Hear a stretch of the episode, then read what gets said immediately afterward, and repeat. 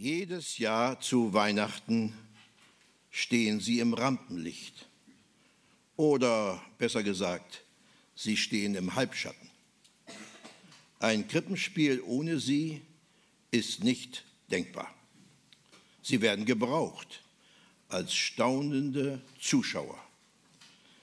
Sie hören die Botschaft, laufen zum Stall und stehen schließlich verlegen an der Krippe mit einem Kind, die Hirten. Beim Krippenspiel werden sie vorwiegend von kleinen, schüchternen Jungen gespielt und neuerdings auch von Mädchen. Denen hat man eine, einen dicken Bart ins Gesicht geklebt, einen groben, viel zu langen Mantel umgehängt und einen Holzstock zum Festhalten in die Hand gedrückt. Und meistens haben sie im Anspiel noch nicht einmal einen Text zum Aufsagen. So ist unser Bild von den Hirten geprägt, von Kindheit an. Deshalb sind sie in unserer Vorstellung schüchtern, niedlich und schwach. Und auch die echten Hirten, die es heute wieder an manchen Orten bei uns gibt, vermitteln eher einen friedlichen und sanftmütigen Eindruck. Wenn eine Herde über die Deiche zieht oder in der Heide unterwegs ist und der Hirte inmitten seiner Schafe sitzt und sich die Sonne ins Gesicht scheinen lässt, dann, dann sieht es aus wie ein idyllischer Urlaubsjob. Aber in den biblischen Berichten kommt ein völlig anderer Aspekt zum Tragen. Wenn man genau beobachtet, wird es deutlich. Ein Hirte machte damals einen knallharten Job. Immer draußen, Tag und Nacht, bei rauem Wetter, umgeben von wilden Tieren und belauert von Dieben, die die Schafe stehlen wollen. Das gehörte zum Alltag der Hirten. Der Beruf wurde damals von dem Typ Männer ausgeübt, die wir heutzutage als Türsteher kennen. Nicht geeignet für die feine Gesellschaft, rustikal, grobschlächtig und nicht zimperlich. Hirten gingen einem Streit oder auch einer körperlichen Auseinandersetzung nicht aus dem Weg. Ein Hirte musste so mutig sein, draufgängerisch und stark. Denn im Ernstfall galt es, dagegen zu halten, komme was wolle, egal welche Art von Dieb sich da an die Herde heranmachte, egal ob Mensch oder Tier. Wer ein Schaf stehlen wollte, der musste an dem Hirten vorbei. Umso erstaunlicher ist das Bild der Hirten im biblischen Bericht von der Geburt Jesu. Da werden diese rauen, starken Männer ganz kleinlaut. Es scheint, dass jeder Mensch, vor dem sich der Himmel öffnet und dem ein Engel begegnet, das Fürchten lernt. So auch die draufgängerischen Hirten als sie mitten im Engelchor einen kleinen Blick in die himmlische Sphäre erhaschen, stehen sie da, wie erstarrt, mit offenem Mund und können nur staunen. Und schließlich im Stall, vor ihnen der Sohn Gottes als Kind in der Krippe. Da waren diese Rambos überwältigt und fielen auf die Knie. Sie begreifen, dass in dem kleinen Baby die Stärke vom Schöpfer des Himmels und der Erde ist. Die Hirten begreifen, dass im Angesicht Gottes sie die Schwachen sind. Sie begreifen, dass diesem kleinen Kind eine Kraft innewohnt, der sie sich nicht entziehen können und die sie in ihrem Herzen berührt. Am Schluss nun eine Frage an uns, an Sie und an dich. Dieses Kind in der Krippe, dieses Kind in der Krippe, was bedeutet es für Sie und was bedeutet es für dich?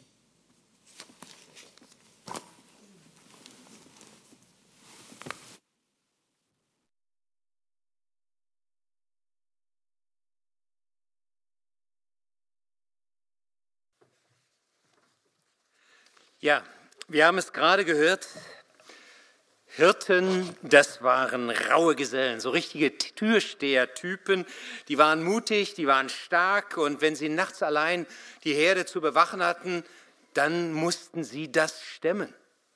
Ihr Motto war, im Ernstfall dagegenhalten, komme was wolle. Ich stelle mir so ein Einstellungsgespräch mit einem Hirten vor. Erste Frage, wie viel Kilo kannst du stemmen? Zweite Frage, beschützt du gern andere? Und dritte Frage, kennst du Angst? Wie du antwortest, was falsch ist da, dann bist du raus aus dem Job. Aber ich muss sagen, obwohl mein Name, also mein, meine Berufsbezeichnung Pastor, ist ja ein lateinisches Wort, auf Deutsch Hirte heißt, für diesen Job wäre ich nicht geeignet. Ich bin eher da von Angst und Sorge erfüllt, im Dunkeln erst recht. Als Jugendlicher passiert es manchmal, dass ich den letzten Bus verpasste, der mich dann nach Hause brachte. In Bad Harzburg habe ich gewohnt und dann in einem, beziehungsweise in einem Dorf in der Nähe.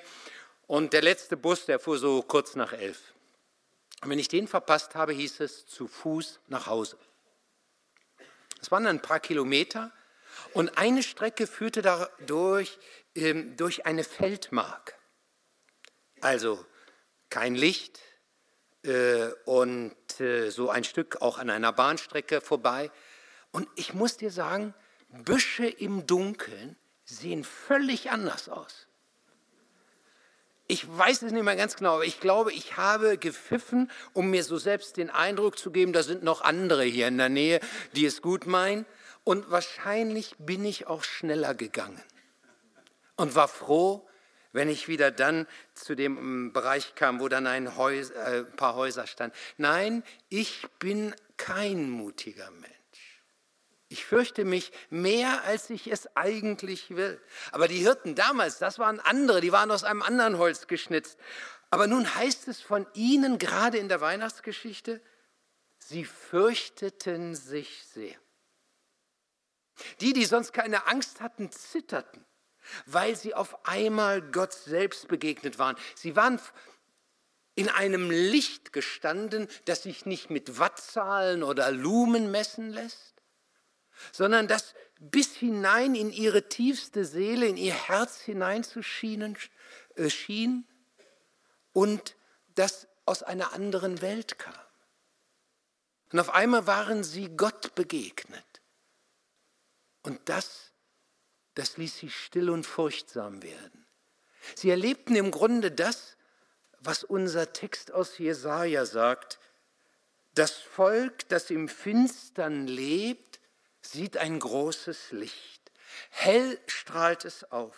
Und kurz wird, danach wird gesagt, was damit verbunden ist. Uns ist ein Kind geboren, ein Sohn ist uns geschenkt. Er wird die Herrschaft übernehmen. Man nennt ihn wunderbarer Ratgeber, starker Gott. Ich weiß nicht, ob die Hirten die Bibel so kannten, das Alte Testament, den Propheten Jesaja und ob sie dieses Wort so vor Augen hatten, aber eins war ihnen klar, sie waren Gott selbst begegnet einem starken Gott, der da den Himmel veränderte und der sie umleuchtete, der in ihre Hirtenwelt gekommen war und der ihnen damit sagte, ich, der starke Gott, bin für euch da. Denn das ist letztlich die Botschaft dieses Kindes in der Krippe, die Botschaft von Weihnachten. Ich, der starke Gott, bin für euch oder um es persönlich zu sagen, für dich da. Ich, der Gott, der alles vermag, starker Gott, das ist mein Name. Und damit sind wir bei bei dem ersten, was uns sozusagen damit mitgegeben wird. Sein Name ist starker Gott, weil er alles vermag. Weil er alles vermag. Wir kennen diesen, diese Verse, diese, diesen Abschnitt aus Jesaja fast immer nur im Zusammenhang mit Weihnachten. Und dadurch kann es sein, dass wir gar nicht vor Augen haben, in welcher Situation damals diese Worte zum ersten Mal gesagt wurden. Denn das war eine ganz andere Situation. Der jüdische König Ahas, der in Jerusalem regierte, befand sich in einer äußerst schweren Lage. Israel, das ganze Volk Israel hatte sich aufgespalten. Im Norden zehn Stämme und im Süden der Rest zwei. Judah mit drin und Benjamin. Aber sie hatten sich nicht nur aufgespalten, sondern sie waren sogar inzwischen in einen Krieg miteinander geraten. Das Nordreich, so wird es dann genannt, hatte sich mit dem umgebenden Staat oder dem Reich der Syrer verbündet und war nun in den Krieg gegen Jerusalem, gegen Juda gezogen, gegen die eigentlichen Brüder. Und das war auch nicht nur, ich sag mal, das, das war ein Krieg mit seiner ganzen Grausamkeit. Zehntausende waren schon gestorben von den Judäern. Noch mehr waren in Gefangenschaft geführt. Und jetzt stand diese Armee und rückte auf Jerusalem zu und wollte Jerusalem und Juda platt machen. Und da fragt sich der König Ahas in Jerusalem, was kann ich noch machen? Was kann ich noch machen? Ich habe doch keine Chance. Und da heißt es in Jesaja 7, Vers 2, bebte Ahas das Herz und das Herz seines Volkes, wie die Bäume beben im Walde vom Winde. Kurzum, er zitterte wie Espenlaub. dann kommt ihnen ein Gedanke. Ich könnte mich mit dem noch stärkeren Assyrern verbinden, die noch weiter im Norden waren und äh, im Osten. Das war die damalige Weltmacht die drauf und dran war, sowieso nach Syrien einzuziehen. Und er sagt, wenn ich mich mit denen verbinde, mit, auch wenn sie heidnisch sind, dann habe ich vielleicht eine Chance. Und in diesem Augenblick tritt Jesaja auf und sagt: Ahas, verbinde dich nicht mit den heidnischen Assyrien, Vertrau auf Gott, verlass dich auf ihn, er mag alles, er wird für euch kämpfen. Und A es entgegnet, ohne fremde Hilfe ist das alles sinnlos, da kann mir keiner helfen. Und dann entgegnet ihm wieder Jesaja, Ahas, auch wenn die Lage für dich so auswegslos erscheint, Vertrau auf Gott. Und wenn du es nicht glauben magst, dann will er dir, kannst du dir ein Zeichen wünschen und Gott wird es machen. Und Ahas sagt, nein, ich will kein Zeichen. Weil er sich nicht vorstellen konnte, dass Gott hier überhaupt noch irgendwie etwas machen kann. Ihr Lieben, das geht uns manchmal auch so. Nicht immer. Das sind besondere Augenblicke, glücklicherweise nicht immer. Aber es gibt solche Momente, wo wir denken, da kannst du glauben, was du willst, da passiert nichts. Und in einer solchen Situation befand sich Ahas, befand sich das Volk äh, in Juda. Und die können sich nichts mehr vorstellen, haben den Glauben im Grunde über Bord geworfen. Und dann sagt Jesaja: Gut, wenn du dir kein Zeichen wünschst, dann wird dir Gott eins geben. Ein Jung, eine Jungfrau oder eine junge Frau kann man auch übersetzen, wird schwanger werden. Und sie wird einen Sohn gebären. Und den wird man Immanuel nennen. Das heißt, Gott ist mit uns. Und weißt du, was von diesem Sohn, äh, was das für ein Sohn ist? Er wird die Herrschaft übernehmen. Sein Name ist wunderbarer Ratgeber, starker Gott, ewiger Vater, Friedensfürst. Er regiert bis in alle Ewigkeit mit Recht und Gerechtigkeit. Der Herr, der allmächtige Gott. Das, was wir gerade gehört haben. Aber Ahas konnte und wollte das nicht glauben. Wisst ihr, was das Problem mit dem Glauben ist? Dass wir es nicht sehen können, was Gott tut. Wenn wir das irgendwie äußerlich sehen könnten, wäre es doch so viel leichter. Manchmal können wir uns nicht mal mehr eine Lösung vorstellen. Äh, selbst wenn Gott alles vermag, wie sollte das dann, dann gehen? Das Einzige, was wir vielleicht gerade sehen, ist ein Riesenberg vom Problem.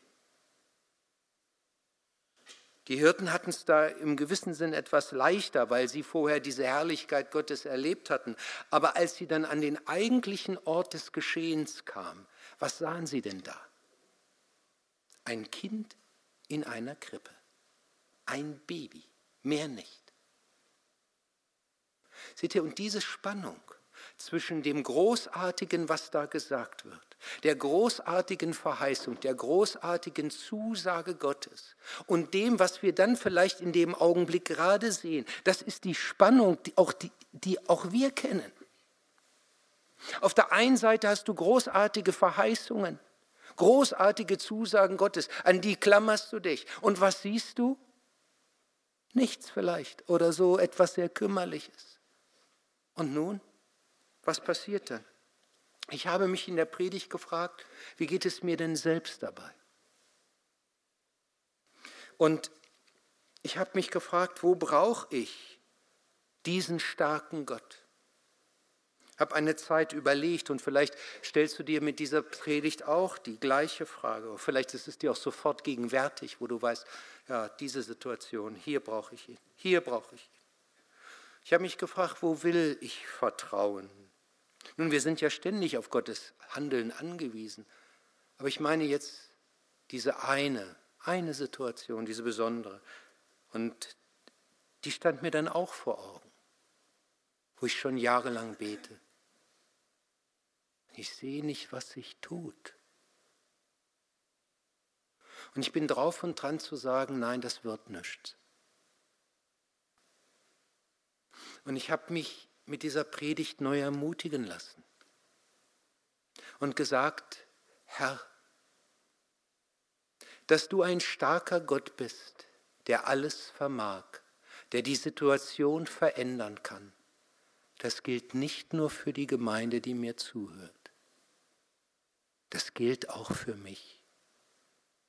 Ich will es neu in Anspruch nehmen.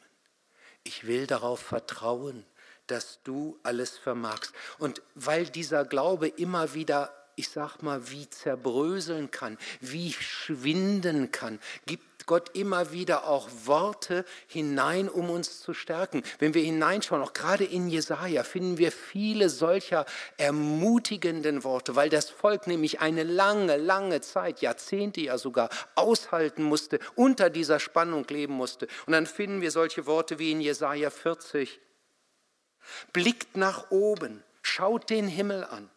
Wer hat die unzähligen Sterne geschaffen? Er ist es. Er ruft sie und sie kommen hervor. Jeden kennt er mit seinem Namen. Kein einziger fehlt, wenn der starke und mächtige Gott sie antreten lässt. Oder etwas später, fünf Kapitel weiter, der Herr ist der einzige Gott. Er ist es, der den Himmel geschaffen hat. Er gab der Erde ihre Form und legte ihre Fundamente. Nicht als einsame Wüste hat er sie gebildet, sondern als Wohnraum für seine Geschöpfe. Dieser Gott spricht, ich bin der Herr, außer mir gibt es keinen Gott. Und mag jemand einwenden, ja, aber es gibt doch diese Gebete, die Gott nicht erhört. Jawohl, die gibt es.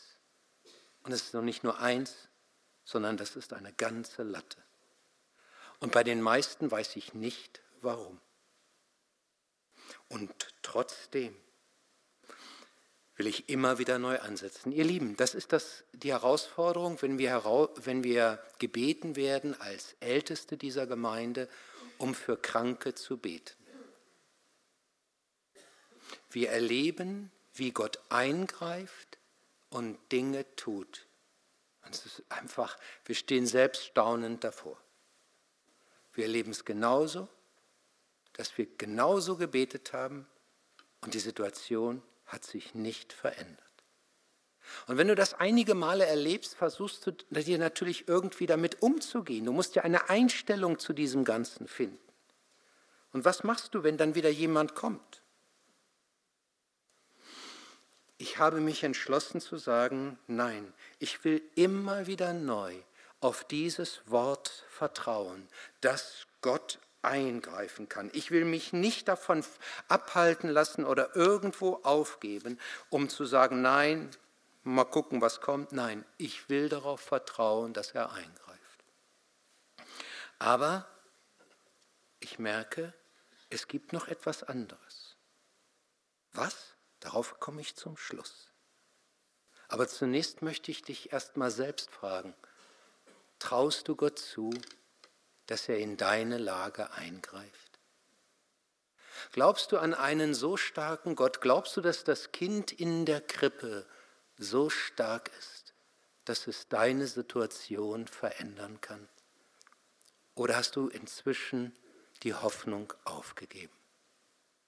Dazu noch etwas weiteres zum starken Gott, denn wenn ich hier aufhören würde, wäre das viel zu einseitig.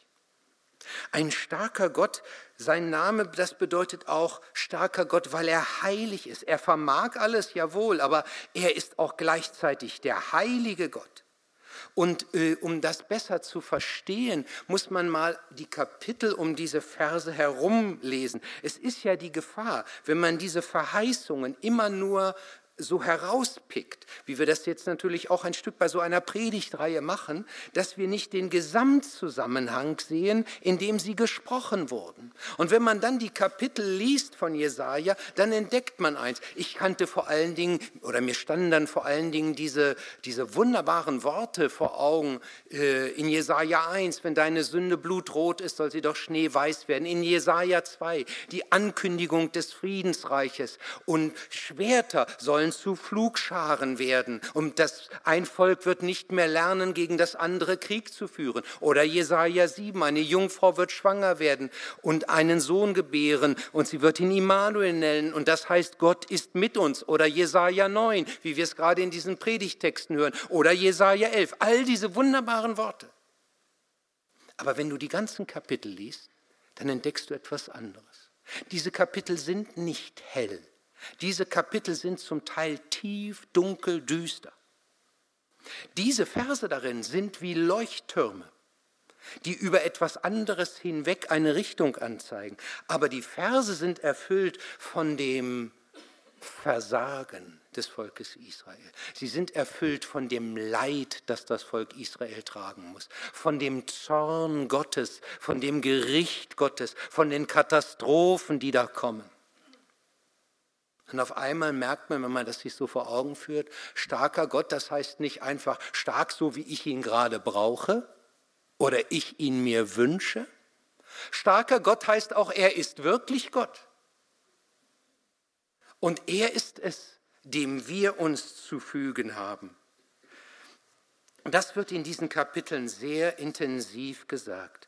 Dann merkt man, es stimmt das, was Jesaja 43, Vers 15 sagt, ich bin der Herr, euer Heiliger, der ich Israel geschaffen habe, euer König. Wir können Gott nicht vor unsere Wünsche spannen und ihn sozusagen so formen, sondern wie wir ihn dann haben wollen, sondern starker Gott, das heißt auch, ich möchte mich diesem starken Gott auch so stellen, dass ich ihn in mein Leben hineinleuchten lasse. Ich möchte das mal ganz praktisch versuchen oder mit einer Hilfestellung euch nahebringen. Das ist ja, wenn wir beten, ist es normalerweise so, dass wir irgendwo sitzen, schätze ich mal, und für uns beten. Aber vielleicht kann es mal so einen besonderen Moment geben, wo wir das Gleiche tun, was die Weisen aus dem Morgenlande taten, als sie Jesus begegneten, als sie dem Kind in der Krippe begegneten oder schon dem Älteren gewissermaßen. Ähm, da heißt es, und sie, als sie das Kind und Maria sahen, fielen sie auf die Knie. Andere übersetzen, legten sie sich lang hin so wie man damals einem Herrscher entgegentrat. Nicht? Wir kennen das immer nur von der Queen in England. Darfst dir nie den Rücken zuwenden, musst rückwärts rausgehen. Äh, aus Ehrfurcht vor dem Haupt über dem Kingdom. Aber hier sind diese Weisen, die sagen, ich weiß, vor wem ich stehe. Wie wäre es, wenn du einmal, heute oder wann auch immer das ist, auf die Knie gehst und sagst, Herr, ich möchte mich vor dir beugen. Du bist ein starker Gott und ich möchte auch akzeptieren, dass du in mein Leben hineinregierst und hineinleuchtest. Wenn da Dinge sind, die dir nicht gefallen, dann zeig sie. Ich möchte gerne neu mein Leben von dir ordnen lassen. Du kennst die Dinge.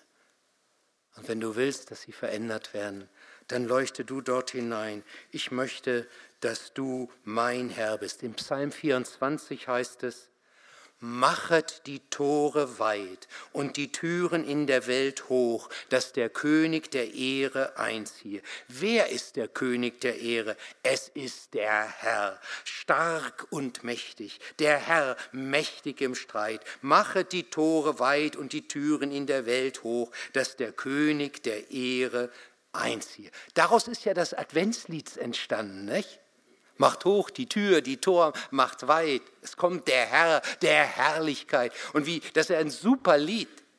Und wie wäre es, wenn wir das genau so verstehen, dass wir sagen, macht hoch die Tür, die Tor macht weit, das ist mein Herz. Ich will mein Herz weiten, Herr, dass du als der starke Gott in mir regierst, dass du mein Leben führst und prägst. Es gehört dir, ich gehöre dir. Advent heißt der starke Gott, der in unser Leben hineingreifen will. Und es heißt auch starker Gott, weil er uns stärken will. Sein Name ist starker Gott, weil er uns stärken will. In Jesaja 40 und 41 wird von Jesaja sehr intensiv beschrieben, wie man die Macht Gottes erlebt oder wo sie sichtbar wird. Es ist wie der Dialog mit einem Volk, in dem er fragt, äh, mit wem wollt ihr Gott vergleichen? Habt ihr es nicht gehört?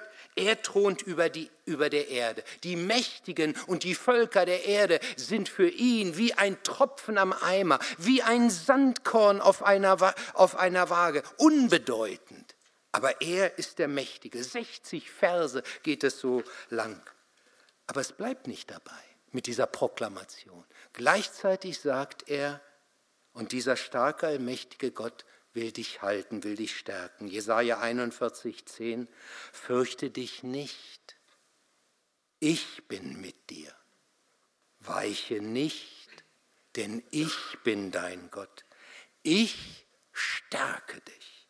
Ich helfe dir auch. Ich halte dich durch die rechte Hand meiner Gerechtigkeit. Und damit kommen wir auf etwas, was eine ganz wichtige Ergänzung zu dem ersten Punkt ist. Gottes Stärke zeigt sich nicht nur im Eingreifen. Gottes Stärke zeigt sich auch darin, dass er uns stärkt, die Situation auszuhalten. Er verändert sie dann nicht, sondern er sagt, ich mute es dir zu. Und ich gebe dir jetzt eine Zusage ich stärke dich, ich halte dich auch durch die rechte Hand meiner Gerechtigkeit. Und wenn man dann fragt, ja, wie ist denn das mit Gott und mit Jesus selbst? Ist er denn der starke Gott immer? Und guckt dann auf das Leben von Jesus und merkt, jawohl, da waren diese wunderbaren, gewaltigen Taten, wenn er Wunder vollbrachte. Aber war er immer der starke Gott? Ist er nicht zugleich auch ein schwacher Gott gewesen? Der, der in sein Eigentum kommt und nirgendwo Aufnahme findet an Weihnachten, sodass er nicht mehr irgendein Haus findet in Bethlehem, sondern irgendwo dann in einem Stall zur Welt kommt? Ist er nicht auch insofern schwach, dass er ein Mensch ist, wie irgendein anderer Mensch als junger Mensch aufwächst, den eigentlich gar keiner besonders bemerkt? Einer, dem später viel Leid angetan werden konnte. Und wo die Leute sagten, wo bist du nun? wenn du ein starker Gott bist am Kreuz, dann steig herab, dann sehen wir deine Stärke. Aber genau da sahen, hätten sie die Stärke Gottes nicht gesehen. Die eigentliche Stärke war, dass er es ausgehalten hat, unter dieser Situation zu bleiben und zu sagen, ja, und darin, darin gehe ich diesen Weg für die, die diese Stärke brauchen. Ich habe mich gefragt, woran können wir erkennen, wann Gott eine, in eine Situation eingreifen will und sie verändert? Und wann erkenne ich den Punkt, wo ich weiß, ich habe diese Situation auszuhalten? und habe auf den stärkenden Gott zu vertrauen. Und nun ist das angesagt. Ähm, wir wollen ja den Glauben an Gottes Eingreifen nicht vorschnell aufgeben. Wir wollen vertrauen. Aber gleichzeitig gibt es auch einen Punkt, wo es dran ist zu erkennen, er mutet mir Schweres zu.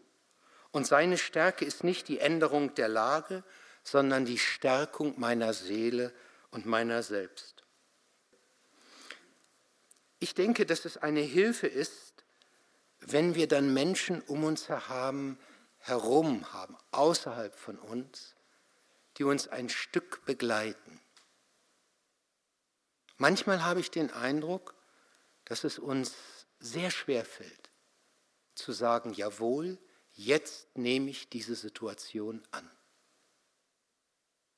Nun bete ich nicht weiter um Heilung, Lebensverlängerung, was auch immer. Nun stelle ich mich einer anderen Situation und erwarte darin die Stärke Gottes, dass er genau das aushält, dass er das mir gibt und ich es aushalten kann. Ich habe im Studium zusammen mit einem Blinden studiert. Ich selbst habe auch zwei Cousins, das habe ich mal ein andermal schon erzählt, die selbst blind sind. Und wenn eine Erblindung so nach und nach vollzieht und du selbst an den, einen starken Gott glaubst, dann bittest du pausenlos, dass er dein, den Prozess stoppt und dass er ihn wieder umdreht. Das machst du auch nicht nur einen Monat, ein, ein Jahr, das zieht sich lange dahin.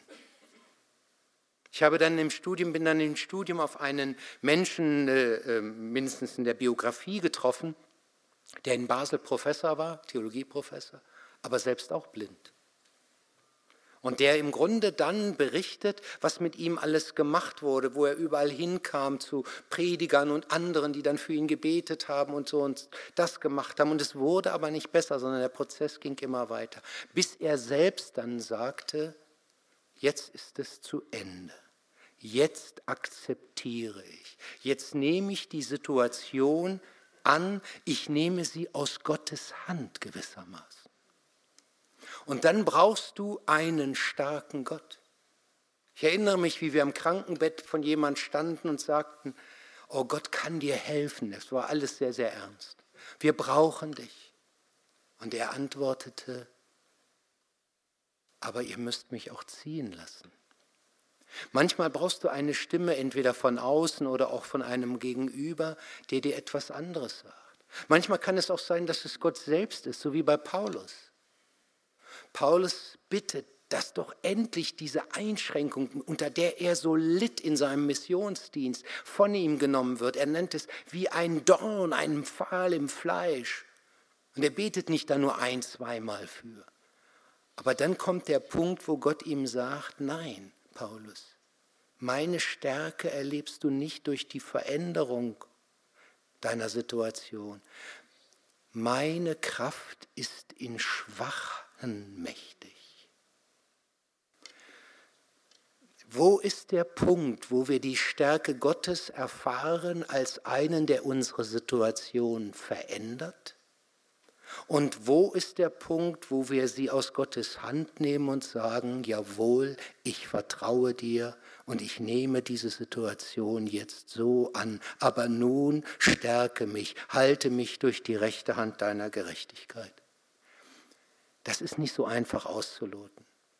Aber manchmal kann es eine Hilfe sein, mit anderen darüber zu sprechen. Wir sollten weder vorschnell die Flinte ins Korn werfen, wie ich es euch von mir gerade erzählt habe, noch sollten wir irgendwo immer wieder festhalten wollen und meinen, das ist Glaube übrigens, das ist auch ein, ein Punkt, wo ich denke, dass wir dem Glauben, dass wir, soll ich das sagen, dass wir einen, einen zwingenden Glauben meinen zu haben zu müssen. Also der Glaube muss so stark sein, damit das passiert. Aber das ist eine Fehlinterpretation von Glaube. Nicht der Glaube ist stark.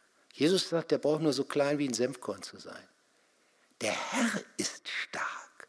Gott ist stark. Und deswegen kommt es dann oftmals in solchen Situationen auch zu einer Übersteigerung des Glaubensanteils. Nein, wir haben einen starken Herrn, einen starken Gott. Das ist sein Name. Und er kann die Situation ändern oder er kann auch sagen, in dieser Situation bleibst du und ich stärke dich. So oder so bleibt er der starke Gott. Willst du auf den vertrauen? Willst du auf den alles setzen? Wir wollen zusammen beten. Herr Jesus Christus, wir danken dir.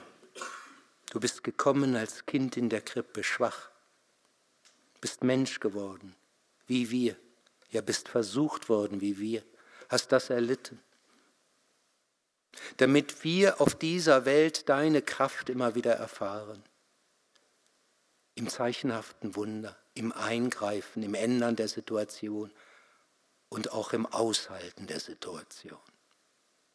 Wir danken dir, dass nichts davon deine Stärke einschränkt, sondern dass du der gleiche bist, damals wie heute.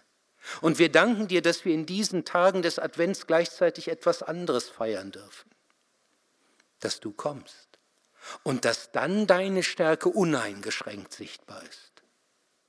Und darauf, darauf wollen wir zugehen. Amen.